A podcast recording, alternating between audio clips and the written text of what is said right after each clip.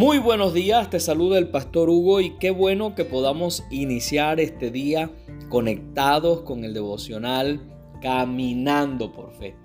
La semana pasada estuvimos estudiando la parábola de los obreros de la última hora y la analizábamos primero desde el tema de las recompensas en el reino de Dios. También compartimos de esta parábola y la abordamos desde la justicia, la soberanía, y la bondad de Dios. Hoy deseo compartirte un último aspecto de esta parábola y un aspecto que además nosotros debemos tener muy en cuenta por la importancia que tiene. Veamos lo que dice Mateo capítulo 20 versículos 10 al 16 donde dice, por eso cuando llegaron los que fueron contratados primero, esperaban que recibirían más pero cada uno de ellos recibió también la paga de un día. Al recibirla, comenzaron a murmurar contra el propietario.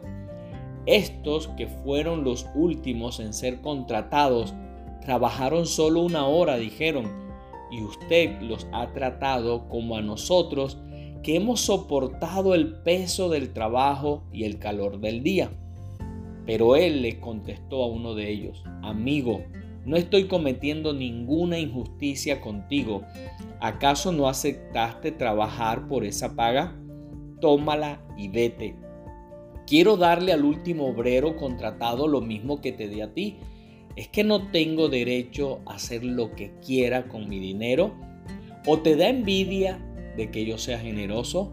Así que los últimos serán primeros y los primeros últimos, terminó diciendo Jesús en esta historia. Ahora, como podemos ver aquí en la parte final de esta parábola, lo que desató todo el problema, lo que desató la incomodidad, las murmuraciones y el enojo de los obreros que fueron contratados a primera hora fue la envidia.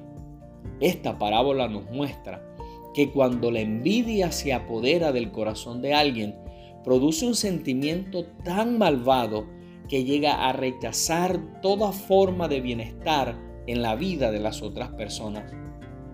La envidia es un sentimiento de desagrado o molestia que se produce en alguien al contemplar el bien ajeno, deseando que el otro no lo tenga.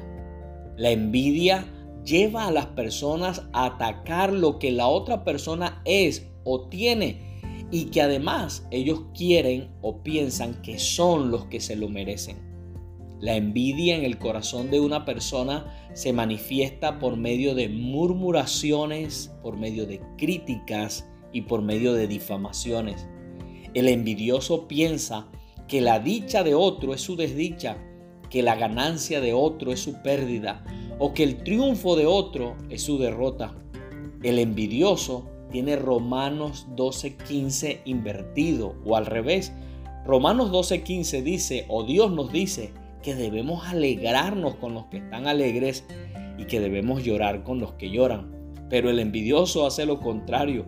El envidioso se alegra por los que lloran y llora por los que están alegres. Es importante aclarar que nadie está exento de la envidia. De hecho, el corazón humano es propenso a la envidia y la envidia además se mueve en todos los estratos sociales y en todos los escenarios. La envidia se mueve en el escenario político, la envidia se mueve en los círculos de poder, la envidia se mueve en los escenarios económicos, en los escenarios religiosos y también en las familias. En la Biblia vamos a encontrar, por ejemplo, que un rey llamado Saúl sintió envidia de uno de sus siervos llamado David, porque al regresar de una batalla la gente los recibió cantando, Saúl mató a sus miles y David a sus diez miles, y el rey Saúl no pudo procesar de forma correcta esa información. Los líderes religiosos le tenían envidia a Jesús Dice Mateo capítulo 27, versículo 18, que Pilato sabía que le habían entregado a Jesús por envidia. Esos mismos líderes religiosos fueron los que persiguieron a los apóstoles por envidia en el libro de los Hechos. Vamos a encontrar también a la envidia haciendo daño en las familias. La vamos a encontrar, por ejemplo, en la historia de los hermanos Jacob y Esaú. Fue la envidia la que llenó de odio el corazón de los hermanos de José a tal punto que quisieron matarlo y como no pudieron hacerlo, terminaron vendiéndolo como esclavo. Fue también la envidia la que atizó el odio en el corazón de Caín al ver el favor y la bendición de Dios en la vida de su hermano Abel.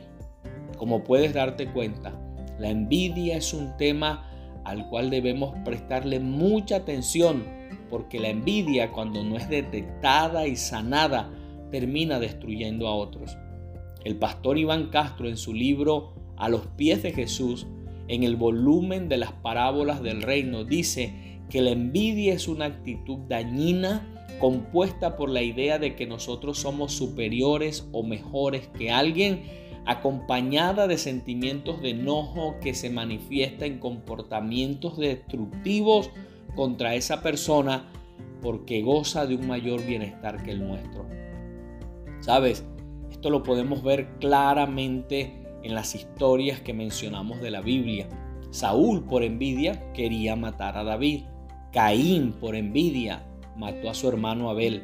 Fue la envidia o es la envidia tan perversa que fue lo que Satanás usó para alimentar el desprecio de los líderes religiosos que terminaron colgando a Jesús en una cruz.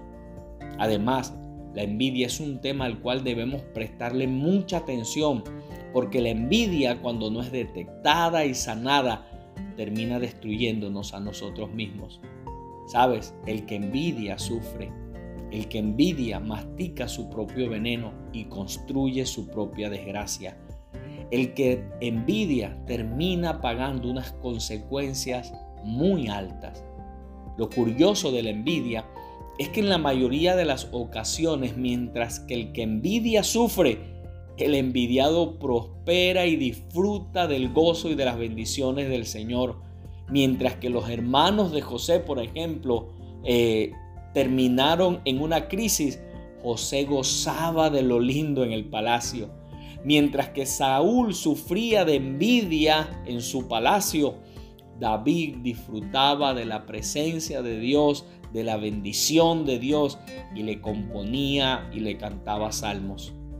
Termino este tiempo animándote a que sigas caminando por fe y a que guardes tu corazón de todo sentimiento de envidia Oro además para que Dios te ayude a mantenerte lejos de la envidia, que Él te dé el discernimiento y la sensibilidad para detectarla cuando esté tocando a las puertas de tu corazón. Y oro para que Dios, por medio de su Espíritu Santo y por medio de su palabra, mantenga tu corazón limpio. Recuerda en este día lo importante que es mantenerse conectado y conectada con Dios porque no se te olvide que conectados con Dios, la vida es mejor. Bendiciones.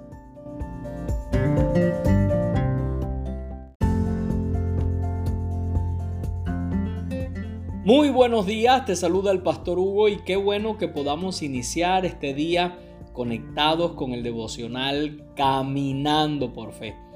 Recuerda que estamos estudiando la parábola de los obreros de la última hora o los obreros de la viña que se encuentra en Mateo capítulo 20 versículos 1 hasta el 16 y lo estamos haciendo en esta oportunidad desde el tema de la envidia. Porque como te decía el día de ayer, la envidia fue lo que causó todo el problema, fue lo que causó la incomodidad, las murmuraciones y el enojo de los obreros que fueron contratados a primera hora. Esta parábola nos muestra que cuando la envidia se apodera del corazón de alguien, produce un sentimiento tan malvado que esta persona llega a rechazar toda forma de bienestar en la vida de otros. El día de ayer te hablaba de todo lo que causa la envidia y por qué debemos ser muy cuidadosos con ella. Hoy quiero hablarte brevemente acerca de lo que debemos hacer para tratar y ser libres de la envidia. El primer paso es que debemos reconocerla, porque sabes, tener la suficiente honestidad para reconocer la envidia nos abre la oportunidad y el camino para poder ser libres de ella. Lo segundo es renunciar a la envidia porque la envidia es un pecado. Si revisamos la lista de las obras de la naturaleza pecaminosa de Gálatas capítulo 5, ahí la vamos a encontrar. Así que más que un desorden del comportamiento, realmente la envidia es un pecado del cual hay que arrepentirse. Es un pecado tan malvado, como te decía el día de ayer, que fue lo que Satanás usó para alimentar el desprecio de los líderes religiosos hacia Jesús que terminaron colgándolo en una cruz. Proverbios 28:13 dice que quien encubre su pecado jamás prospera, pero quien lo confiesa y lo deja, haya el perdón. Otra de las acciones que debemos llevar a cabo, escúchame muy bien, para tratar con la envidia y ser libre de ellas, es orar y darle gracias a Dios por la persona a la que se eh, envidia. En lugar de permitir que crezca algún tipo de sentimiento incorrecto, debemos orar por esa persona. Debemos darle gracias a Dios por ella y pedirle que siga bendiciendo su vida. Acompañado de esto, debes reafirmar la bondad de Dios en tu corazón. Es decir, recordar lo bueno que Dios ha sido contigo. Porque cuando sentimos envidia, lo hacemos pensando o suponiendo que Dios no ha sido lo suficientemente bueno con nosotros como lo ha sido con los demás. Por eso debes hacer memoria de sus bendiciones y tener presente que así como Dios bendice y prospera a otros, también Dios te ha bendecido a ti y además Él lo va a seguir haciendo. Y por último, debes reavivar el amor de Dios en tu vida, porque sabes, la envidia no resiste al amor. La Biblia dice en 1 Corintios capítulo 13 versículo 4 que el que ama no es envidioso o que el amor no es envidioso. Y sabes, todo esto que estamos compartiendo lo podemos hacer cuando nosotros nos acercamos a la presencia de Dios por medio de la oración.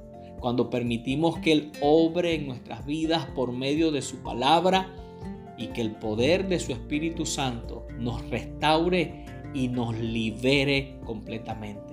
Por eso quiero invitarte en este día para que sigas caminando por fe, para que hoy le rindas tu corazón y tu vida a Dios y que además tomes la decisión de mantenerte conectado o conectada con Él, porque no se te olvide que conectados con Dios, la vida es mejor. Bendiciones.